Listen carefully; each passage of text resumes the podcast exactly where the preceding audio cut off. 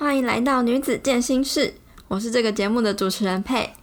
你想要改变体态吗？你想要变得更有自信，更懂得爱自己，照顾自己，拥有健康的身心灵，成为更好版本的自己吗？这个节目主要是帮助想要变得更好的你，从最重要的心态开始改变，搭配正确的增肌减脂饮食跟运动观念知识。还有各种相关背景的女孩们的心路历程故事分享，让你了解我们在健身路上经常会遇到的困难挫折，还有会犯的错误，以及要如何克服的方法，陪伴跟鼓励你一步一步朝着更理想的自己前进。我们不止健身，更要健心，成为自己想要看见的改变。如果你对这样的主题感兴趣的话，别忘了赶快按下订阅。这样你就不会错过每周一更新一集的最新精彩节目内容喽。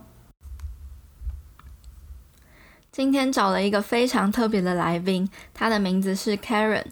特别的原因是因为她虽然跟很多女孩一样，有很长一段时间都有暴食的状况，但是他却越吃越瘦。听到这边，你应该会觉得很羡慕吧？可是 Karen 一开始他看到自己越吃越瘦的时候，也是很开心的。但他后来却瘦到非常不正常的状态，一百五十四公分的他，最后瘦到体重只有三十八公斤。不但生理期开始不来，皮肤也变得很干燥，肠胃变得不好啊，每餐都必须要吃胃药。而且在这样的状态下，他从美国回到台湾之后，大家看到他都称赞他好瘦哦，但是他自己却觉得非常的矛盾。到底 Karen 发生了什么事情，才让他这样子暴食还越来越瘦呢？还有被别人称赞的时候，他为什么并没有很开心的感觉呢？那在今天节目开始之前，我依然要先来阅读一位听众在 Apple Podcast 上面的评论跟留言。这位听众的名字是 Q W E I I I I I，他说：“感谢佩，赞叹佩。”每天都在期待礼拜一，超喜欢，也分享给很多人正确的观念。谢谢佩帮我们做这个 podcast，辛苦你了。还有给超多的爱心，真的谢谢你的评论。如果你喜欢这个节目的话，也麻烦你帮我到 Apple Podcast 或是 iTunes 上帮这个节目打五颗星，然后并且记得要帮我留下评论。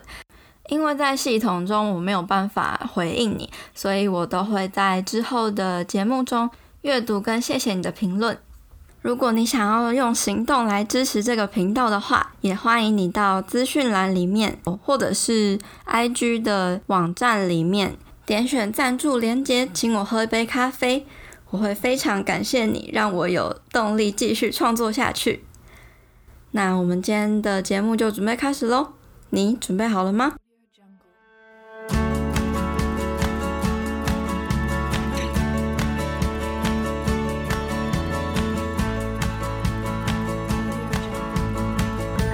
今天来到女子健身室的是一位叫 Karen 的女孩，主要会邀请她来上女子健身室的原因是因为 Karen 她本身就是整比较小只，然后瘦瘦细细的，在亚洲尤其是就台湾，对于社会体态有非常多的标签的这个环境之下呢，就会有很多的困扰。但是呢，我一直以来访问的女孩们都是对减肥啊，或是担心变胖啊这一种是比较有疑虑的。今天想说可以来邀请不一样观点的女生来分享瘦这件事情在台湾到底有什么样子的体态标签呢？一路过来有什么样的心得跟心路历程呢？那今天就欢迎 Karen，可以简单介绍一下自己，让听众可以更认识你吗？好哦，我叫 Karen，然后我现在从事的是偏向品牌行销的工作，算是就是一只台美海龟。就是我之前毕业之后，我就去波士顿边工作，然后边上课。大概去年的年底的时候才回到台湾，因为家人的缘故。其实出国经验带给我了户外活动的兴趣。我以前是不户外活动，我就是不太喜欢去爬山呐、啊，然后去流汗呐、啊、什么。的。但后来就发现说，这样的活动都有一个很棒的事情，是你是在做一个运动之中，然后你又可以很专注于这一切，然后你就不会东想西想，一直想工作这样。因为我是算是一个工作狂啦，嗯，看得出来。想问 Karen，就是你从以前啊到现在，对于你自己的健康跟体态上，有没有什么没有自信或是觉得不太健康的经历呢？其实高中、大学的时候，就跟一般的就是你知道，台湾女生是一模一样的，就是我很想减肥，然后我在自己的镜子上面写说你太胖，你太胖。你在镜子上面写说你太胖？对，我曾经这样写过，就是。对，我写过你太胖，然后什么垫垫自己的斤两之类的。天哪，就是，可是你有很胖吗？就是其实没有，就是那个时候其实应该 BMI 也是个十七、十八，就是很正常，甚至就是有一点瘦的体态。但那个时候就是跟大家一样，都是很想要减肥，然后希望自己的腿稍微再细一点啊。然后因为我有点矮，就会觉得自己腿很短。但在那个时候其实不会刻意。逼到自己说，就是真的会，比如说一一天不吃饭，或者一整天只吃小黄瓜这样。后来就出国了，那出国就完全大反转，就是我没有刻意减肥，但是因为工作压力大的关系，我那时候就开始暴食，但是也暴瘦。然后暴瘦一开始就是很开心，就觉得哎，天哪，我变瘦，开心。但后来就觉得哎。越来越不对劲，因为就生理期就不来嘛，然后皮肤变很干，可怕到就是有测到就是体脂变九趴这样子，就很像运动员。那个时候呃每每天很奇怪，我就是四点会爬起来，一定要吃东西，然后我就会爬起来去翻冰箱，吃完以后才可以睡，睡到六七点之后再起床，然后去准备上班，每天周而复始这样子。对，你是会自动起床是不是？对，就是会自动起床，大概四点，然后就睡不着，没有吃东西就是睡不着，然后我就会吃。然后吃完就会有一种就是血糖上升，嗯、然后就会想睡觉，然后就可以再继续睡这样。嗯、对啊，哦，所以是为了想要睡觉，所以去吃东西。嗯，算是，而且就是会有一个声音跟自己说：“你要吃东西，你不吃你这样子没办法睡觉哦。”然后我就会去吃东西。那可是为什么会因为你吃这么多东西，然后还那么瘦？我觉得一个是因为我那时候有肠燥症，我就是不管再怎么吃，就是还是会拉出来，所以好像也没有吸收。那是我第一次感觉到因为压力而瘦的感觉。我以前没有这个问题，但是第一次因为压力，然后你不管怎么吃就会拉。其实一开始就是一个女生也会很开心，就觉得哎，我怎么吃都不会胖。对啊，大家很羡慕吧？对对对对。后来就会觉得呃，好像。就是自己有那么一点不对劲，因为体重一直掉。最明显的是，你的身心状况会变得很奇怪，就有点像甲状腺亢进那样子的状况，就是你会很焦虑啊，然后你会暴瘦啊，你的皮肤会变得很干。我生理期就整个没有来，一年两年这样子没有来过，所以你要吃药才会来。这其实很不健康。那你有去看医生吗？有啊，这个时候就可以提到美国的健保，美国健保其实非常的差，所以我是不敢看医生的，因为很贵。对，我是一直撑到就是我那个时候拿到了呃工作签证，我才回到台湾就。看医生，然后就知道说，哎，其实我的脑袋没有问题，就是荷尔蒙还是有继续在活动，但是就是没有办法有生理期，主要就是因为一太瘦，二压力。这一点真的可以分享，就是太瘦为什么会没有生理期呢？因为太瘦就像在历史记载上，二战的妇女是没有生理期的，因为他们那个时候在战争之中，不管是压力大或者是营养不足，这个时候身体会跟你说，你要保存你的所有的营养。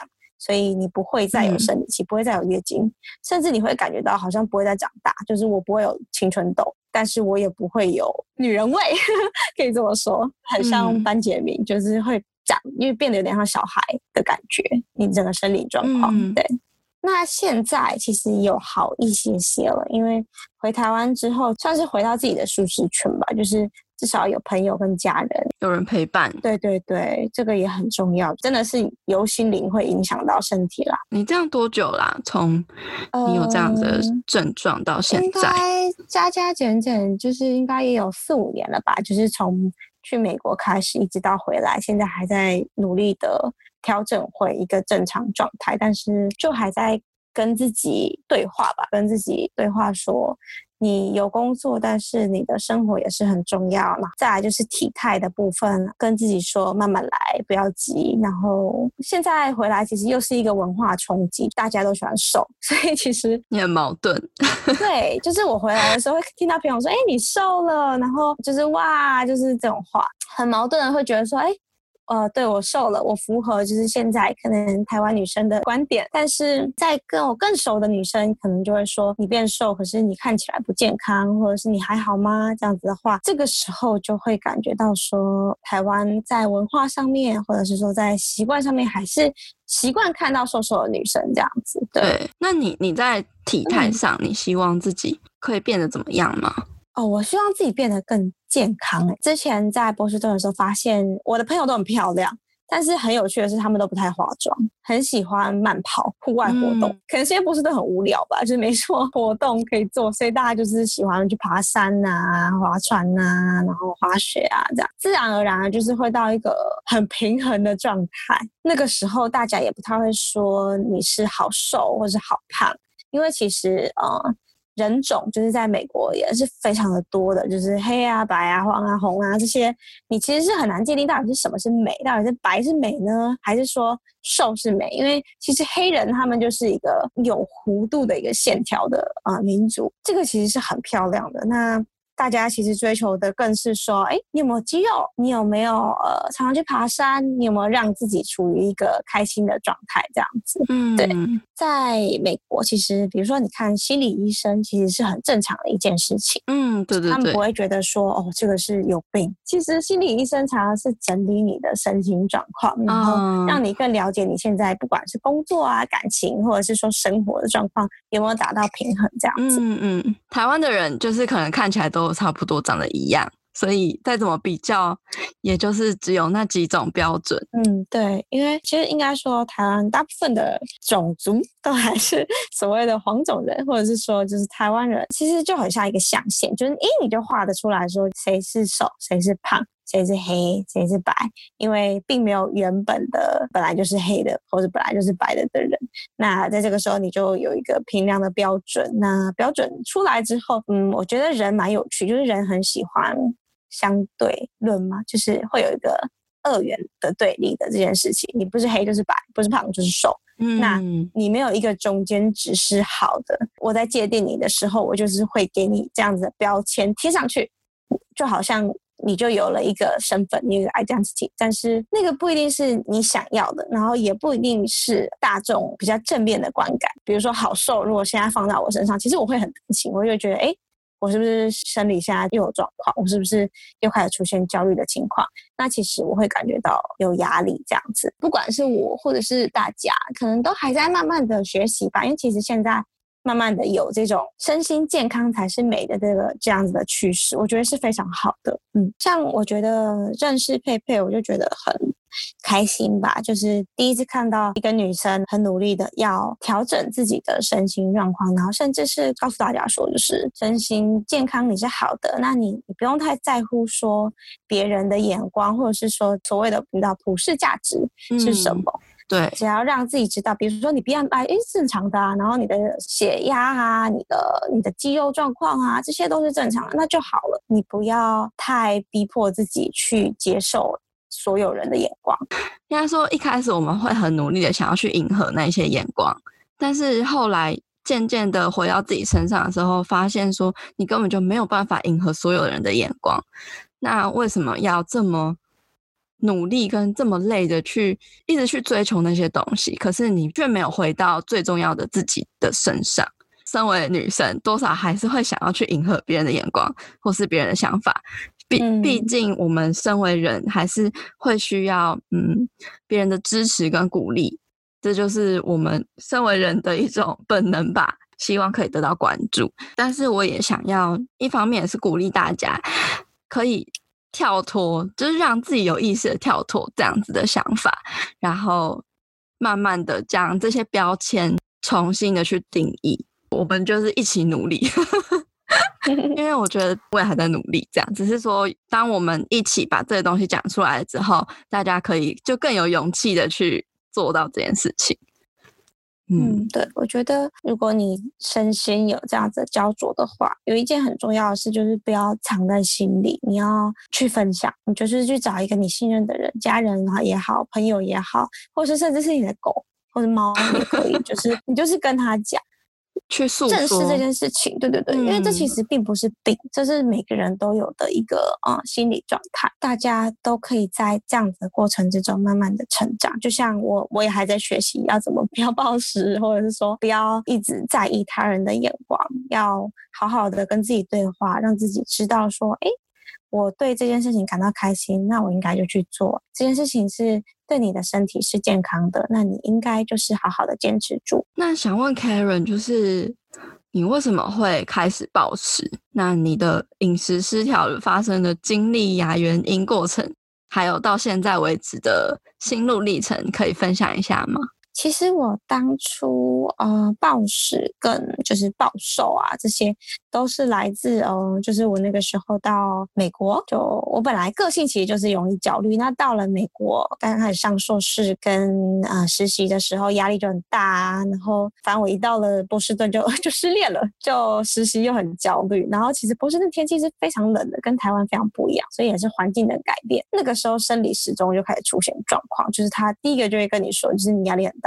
然后哦，你你营养不足哦，这边很冷，你的身体其实就会关起来。然后我的生理期就出问题，睡眠也出问题，肠胃也出问题啊，一起出了问题之后呢，我就开始身心都失衡的状态。暴食的时候，就是基本上其实我是觉得咀嚼这件事情很让我开心，就是很想要吃东西，就是没办法满足。我那时候就是非常执着了两个东西，叫做优格跟麦片，哦、然后这个两个对搭配在一起不得了。对，这个时候你可能会想说，哎，这是一个很健康的东西啊，就是。优格跟麦片有什么有什么不好的？其实当你什么东西吃过量，其实都是不好。就像多喝水，喝太多水也是会中毒一样。就是我那个时候呃，像那种一公升的优格，我可能就是三天就把它吃完了。麦片也是，就是三天可以把它吃完。在这样的状况下，你就是周而复始，每天半夜爬起来吃，然后三照三餐吃。正常的人都会觉得，哎，这人也很胖吧？我这个其实不是正餐，这是我的正餐之外的东西，但是没胖，嗯。开始好开心，我就觉得，哎，这是体态好像不错哦，这样。但后来就觉得，怎么会越来越瘦？因为就是呃，体重可能就是从刚去的时候是，比如说四十四公斤，开始往下掉，掉，掉，然后掉到最夸张的时候是三十八公斤这样子。天哪，那几公分？对。诶，一百五十四，就是一个其实算是嗯很瘦的艺人的体重啊，但是其实那个时候自己就开始害怕了，其实并没有在开心，那个时候就开始查说自己是不是有病，嗯、比如说你是不是长了肿瘤啊，或者是说你到底肠胃出了什么问题，你为什么会瘦成这样？因为大家是是受到你的家人跟朋友很明显就会看出来你怎么会。变这样，因为其实你变瘦之后，你的肠胃不会好的。其实胃还是需要一点脂肪来帮助你，嗯、那你就只会越来越差。嗯、就是就算你再怎么改善，那你就要开始吃药。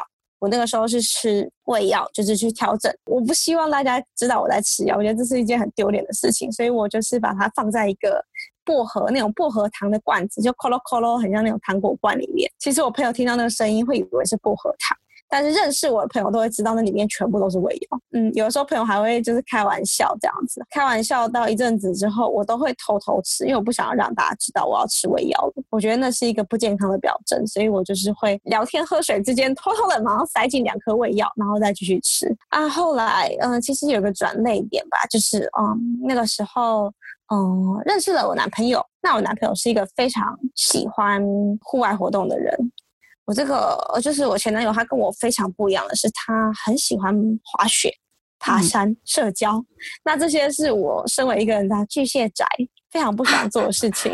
对，嗯、但是就被他拖出去，拖出去之后发现，哎，我比他更爱，就是。露营啊，滑雪什么，就是我超爱，就是 我是那种就是哎不愿意离开，然后爬山我会觉得就是好开心哦，就是 disconnect，就是谁都找不到我，然后手机都会没有收讯，所以很开心的可以专注在这件活动上面。然后那个时候其实身心就慢慢有回来，体重也有慢慢回来，很有趣的，嗯，生理期也回来了。所以我觉得是在身心上就是慢慢的回到一个基准值，真的很开心，就是生理期来真的很开心。我觉得比你接减肥变很瘦还要开心，真的，生理期真的是女生很重要的事情，尤其是如果你还是一个妙龄女子的话，你没有生理期，就是我真的觉得很痛苦啦。那个时候会很焦虑，对，就是其实你的身体真的在跟你说你怎么了，嗯、只是你没有一个解放。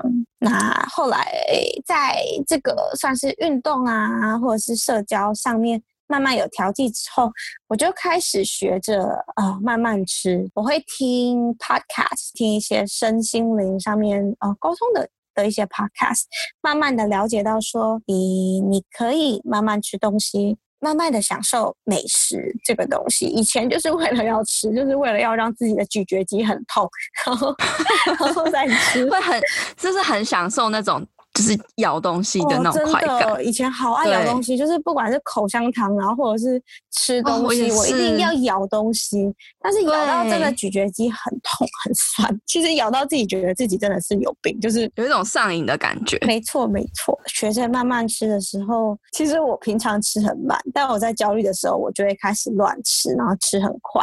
其实这个对肠胃也不是很好。不会感觉到饱的感觉，因为身体是需要时间才感觉得到饱嘛。那你吃那么快，其实你后来的那个反弹是更大的，会突然就是一个炸饱。没错，没错，真的会饱到会就是会觉得，Oh my God，我现在要躺下来，不然我会完蛋 的那种感觉，可能没办法好好的直立着走路，或者是坐在那边。对，对，对，对，对，真的很有错。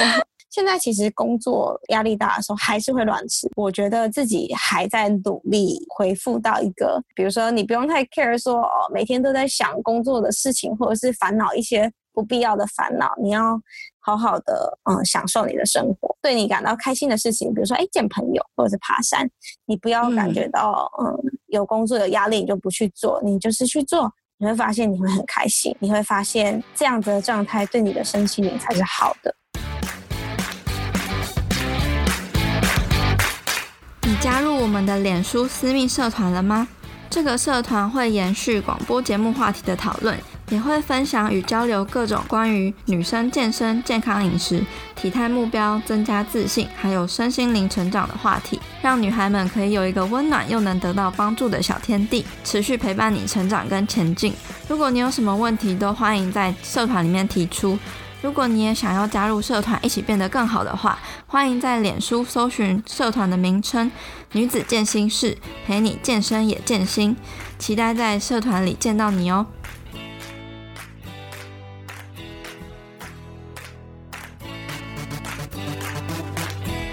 对于暴食这件事情，就我们有一个共通点是，真的就是身心的这一部分，还有压力。依赖性的想要透过食物来去舒压、抒发你的压力，可是通常我们在透过食物去舒压的过程，其实并不是在享受这些食物，我们是为了想要缓解工作或者是对未来忧虑的这个情绪。虽然说在当下你吃东西很爽、很愉快，可是。由于我们自己本身也是对于体态啊，还有可能对于过度进食这个行为有一定的不健康的意识，压力又更大，更难去脱离这个恶性循环。嗯，完全是对对，所以我觉得说，首先要解决 暴食这件事情，舒压才是最根本的。你要找到引发你想要去暴食、嗯、想要去吃东西、想要去咬东西的那个原因到底是什么？一定不是饿，大多啦，可能不是因为饿，对，完全不是饿。是因为我们只想得到食物可以立即的缓解我们当下想要逃避这个压力的想法。对，我完全同意。就是当你在发现自己暴食，其实有几个方法可以解决这件事情。对我来说啦，一个是你可以找到你生活中让你觉得疗愈的事情，嗯、比如说，哦，好像我的猫狗。或者你很喜欢去旅行，你要试图有点像在你的生活之中放进这些东西，让它去调剂你的暴食情况。不会说就是一次就好了。对对对，不可能，你不可能一次旅行你的暴食情况就好，嗯，不可能，也不可能说你一阵子不暴食就再也不会暴食，这就像减肥一样，它还是会回来的，嗯，因为这个是你。可能你生活之中，你本来身心灵不平衡的时候，你的其中一个解方。但是你如果提供给你自己在压力大的时候更多解方的话，那你不用一直选暴食。嗯、还有一个很重要一点就是，如果你真的想吃，那就吃吧。就是你要开心的吃，你不要觉得就是一边吃一边觉得很痛苦啊什么什么的。对，对不要哭着吃，这是一个 最难过的事情。真的，很多人都会哭着吃。比如说，你今天就是假设你啊工作了一个礼拜，你就是很想吃一个好芝麻冰淇淋，你就去吃，开心的把它吃掉。吃掉之后，哎，你就可以去跟朋友玩啊，去旅行啊，去做你觉得会开心的事情，嗯，或者是运动。我真的觉得运动是一件非常棒的事情，是运动你才会有那个分泌脑内啡。我觉得这是真的，对，就是物理上真的会分泌这种东西，因为。我之前其实有发现，哦，我在运动之后心情都会特好，然后就会觉得事情都可以解决，嗯，会变得更正面。对，它又对你的身体其实是好的，所以就是何乐而不为？但也不要这个时候要跟你讲，不要过度运动。可能有些人又会太过了，就觉得说是为了要补偿自己的暴食行为而去而去运动的，那也不是开心的。不要过度运动，然后后来开始变成在担心成效，这个就是你担心太多了。对，如果你是为了要开心而运动，你就去运动。对，你不要运动完之后又开始看说，哎，天哪，我没有变瘦，然后我又暴食，我真是糟糕。这个是我自己觉得最危险的状况吧。如果你又暴食，然后你又运动后发现自己没有变瘦，然后又开始回到这个轮回的话，这个是很恐怖的。对，还有我觉得就是正念这件事情也是蛮重要的。我们常常就是因为会烦恼还没有发生的事情。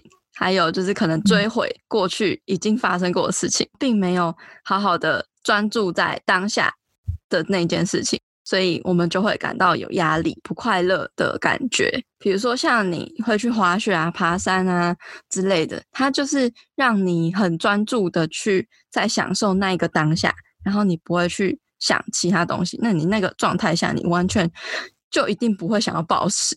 对。完全不会，嗯、就其实我觉得身心灵最健康，然后最开心，肠胃最没有问题的一个时刻，一直都是我在旅行的时刻。我去美西的一个山，然后还是进去三天，然后那三天你就是在山上，你什么事都不能做，因为你没有手机，你就是每天爬山，然后就是日出而作，日落而息，就像农夫一样。嗯，那个时候我真的觉得我的身心灵达到一个。绝佳的平衡，我感觉到你就是很专注在你当下的事情，也不会太在乎身材上面这件事情，也会觉得东西都很好吃。你每天就是早上起床看到阳光，然后你就是爬山，爬完山之后四五点就睡觉，然后你真的睡得着，不会有那种就是半夜爬起来的状况，每天都很开心，那个是我觉得最开心的状况。哇，嗯、要不要去隐居啊？如果之后就是比如说要开办课程，我会说不定会觉得就是可以推广每个月有一次的 disconnect，你就是把自己放到山上放个三天或两天，周末也好，你就什么事都不要做。手机给我关掉，然后你也不要太在乎自己有没有化妆。今天穿得很邋遢，你就是在山上，你好好的跟自己沟通，因为你会很无聊，所以你会很专注的在吃你的东西，很专心的在跟你的朋友聊天，你不会再被其他的东西去啊、呃、影响到。试试看，看看那样子。你是不是觉得很开心？像我是觉得很开心啦，真的很开心。像我如果就是一直在滑手机的时候，我有感觉到我的心是比较混乱的，因为你接收到各式大量的资讯，比如说你看别人的生活怎么样，你可能就会羡慕他做什么，你就会想要去做。你看到自己没有做什么，你就会觉得，哎，我是不是错过了什么？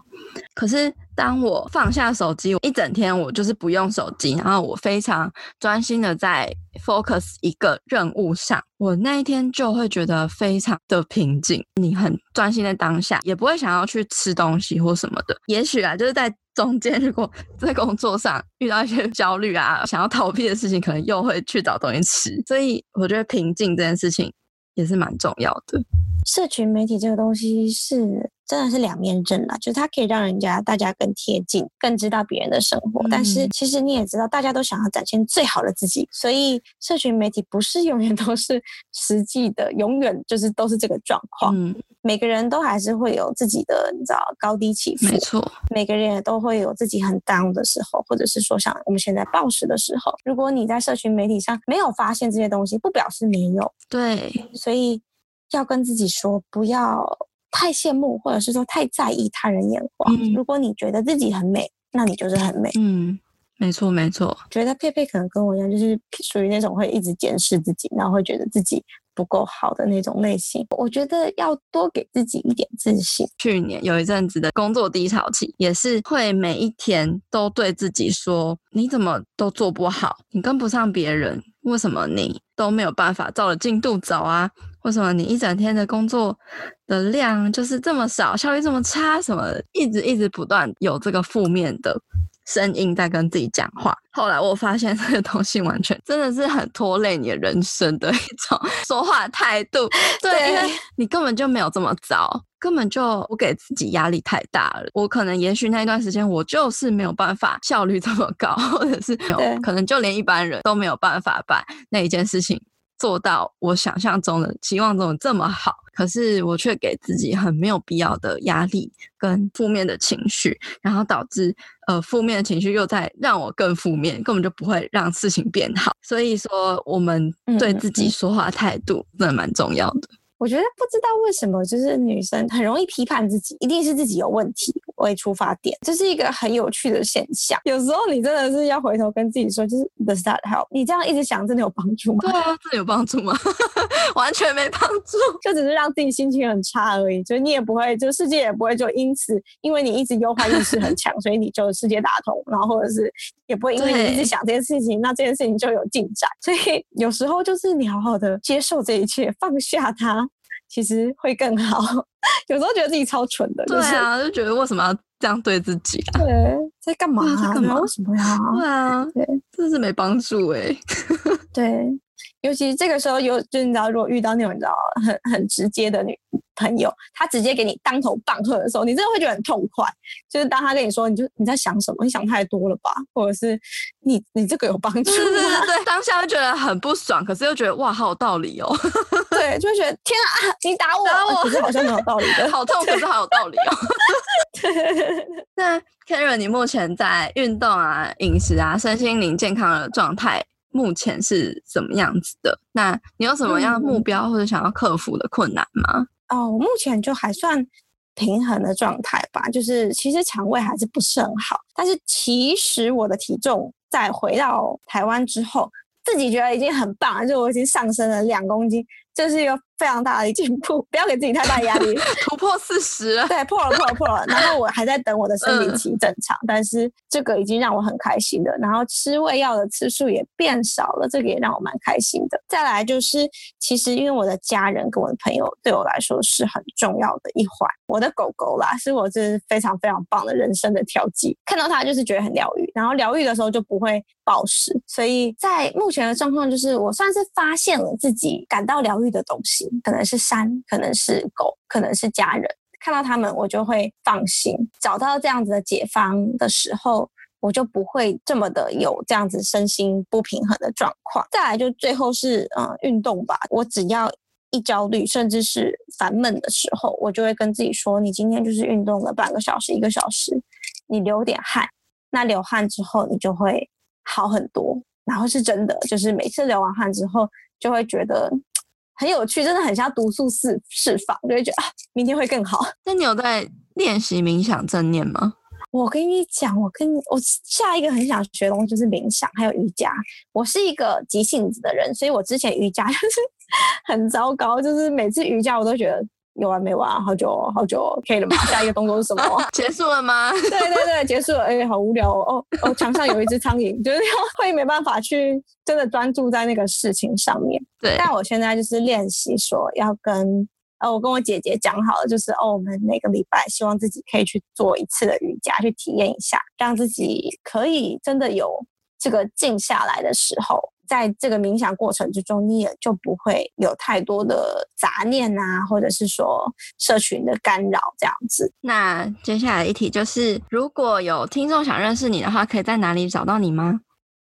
哦，呃，如果想要找到我的话，我现在开了一个 Facebook 的粉专，叫做 Karen Chu K R E N C H R U，然后 Karen Chu 慢想生活提案，慢是漫步的慢，想是呃。想不想的那个想啊，里面会介绍一些嗯品牌设计啊，还有职场上面的心得，然后还有我很喜欢的一些社会创新的东西，然后再来就是呃，在身体心灵的部分，我会写一些就是让我身心疗愈的小小东西，或者是说偏向心灵鸡汤的一些文章。那如果有一句想要送给听众们的一句话，会是什么样子的话，或是一段话也可以。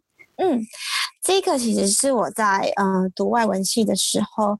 嗯，很喜欢的一个剧作家，他叫做王尔德 （Oscar Wilde）。他本身是一个喜剧作家之外，他也非常的爱讲话，然后其实是一个算是偏傲慢的人。但是他嗯讲过一句话，我觉得非常有道理。英文是 “Be yourself, everyone else is already taken”。这个意思就是说啊，他叫你做你自己吧。因为其他的角色，或者是说其他的人都已经有人演了，都已经有人做了。他希望你不要太专注于他人的眼光，或者是说太专注于嗯大众的想法，而努力去迎合他。你应该要看到自己的优点，接受自己，你就是这个状态。不要因为别人而丧失了你自对自己的自信心，或者是说你对自己的身份认同。我觉得这句话让我学习到，人生最大的财产就是你拥有你自己了。我觉得就像别人可能也会羡慕我们一样吧，会觉得说，哎、嗯，你你好特别哦，你哪里哪里很好，然后我们都会去想要去变成别人，就很矛盾，超怪。就是现在，就是其实长大了，慢慢的会有人跟你。会崇拜你，就是会说你好好哦，就是你去过美国耶，然后你你的工作也很好，然后家庭好像也很好，然后或者是说会说我觉得你好有才华，或是你感觉就是一个很就是聪明又成功的人。但是在这些聪明成功人的背后，就像我一样，就是我也有我自己的焦虑，我也会暴食，我也会觉得自己不够好。批评自己，或者是说会觉得自己其实不是最好的，会有下一个想要崇拜的目标。我觉得你有理想的对象，或者是你有希望成就的目标，当然是很好。但是这个时候你要跟自己说，这个都是别人的成功，也是别人的形象。那你自己呢？你自己想要成为什么样子的人？什么样子的人是让你觉得最舒服的状态？这个也是很重要的。嗯嗯。没错，成为最舒服的自己。没错，一定要舒服啊！这位太太没有了，就是后来你知道，生日愿望，小时候都是许说我要当什么或者是什么，我希望就是全家赚大钱，或者是我希望我变得很成功。但其实现在很有趣，我的第一个愿望永远都是应该说，希望我的自己跟我的家人和朋友都是健康开心的人，这个才是最重要的。平安喜乐才是最大的愿望。对，以前都觉得这个好怂哦，现在觉得这个真的是金玉良言，难怪会活一百年。对，最实际的。好，今天谢谢 Karen，谢谢你今天邀请我来，觉得很开心，可以分享从不同角度分享了所谓的身心健康这样。嗯，我觉得这真的很重要哎，比起那些外表，你要怎么改变，从内心去改变才是真的改变。没错，没错。如果你在，就算在身材再怎么好，但是你的你就是不觉得自己好，你永远都不会好的。以前还没有很瘦的时候，最喜欢听到的就是什么小蛮腰啊、蚂蚁腰啊，然后小胶阿卡啊这种。后来在我暴瘦的时候都听到了，但是 我都不想听，但是却不开心。对，我不开心。我知道那个是因为我不健康而造成的状态。人生好难，人生很难，但是要好好的爱自己。好哎、欸，今天谢谢你，谢谢哦。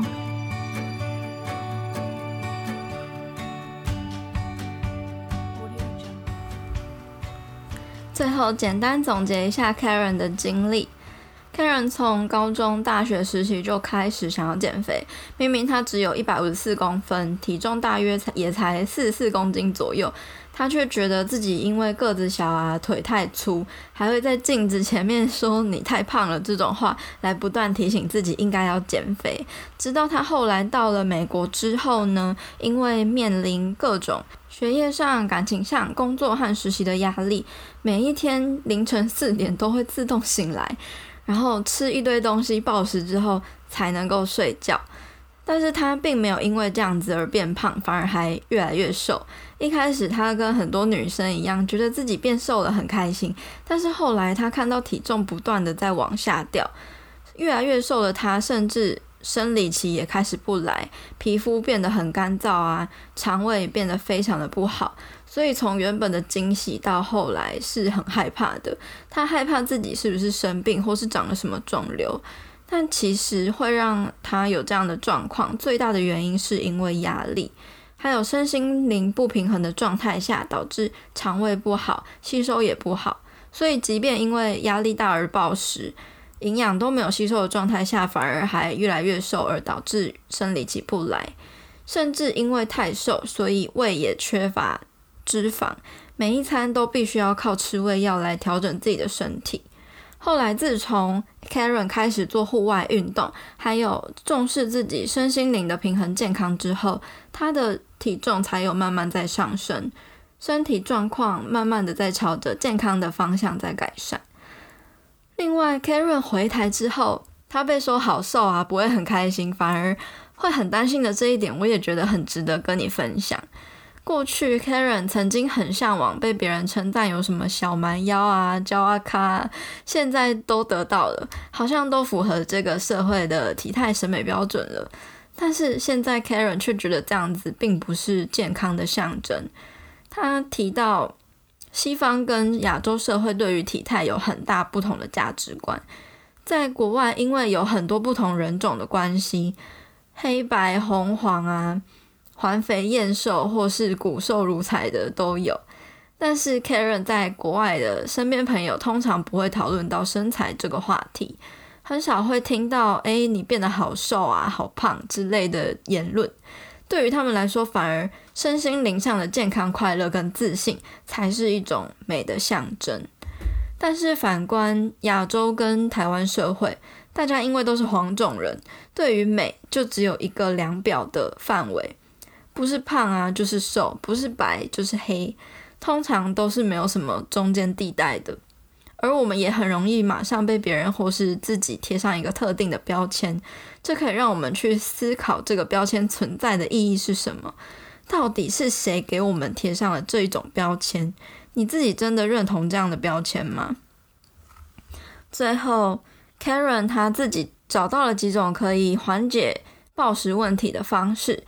在这边，我也一起同整起来，提供给你作为参考。第一，要找到除了食物之外，能够让自己疗愈的东西。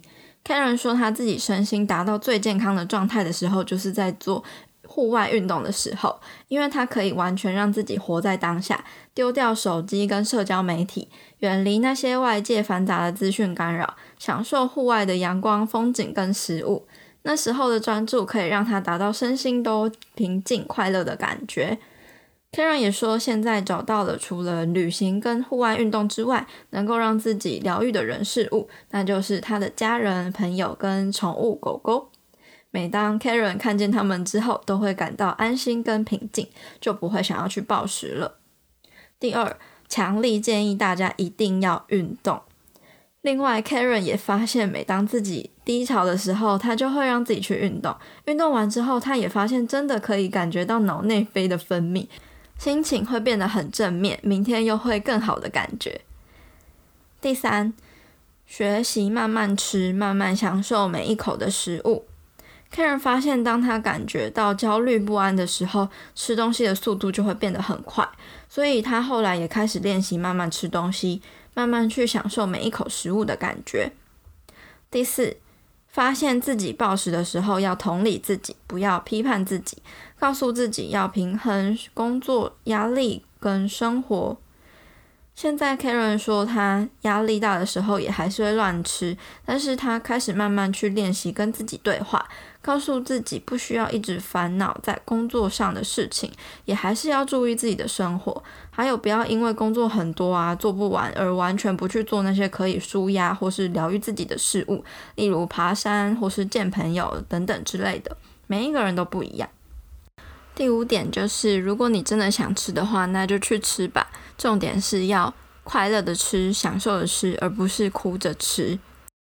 那今天谢谢你听到这边，我非常感谢每一周都来收听女子健行室的你。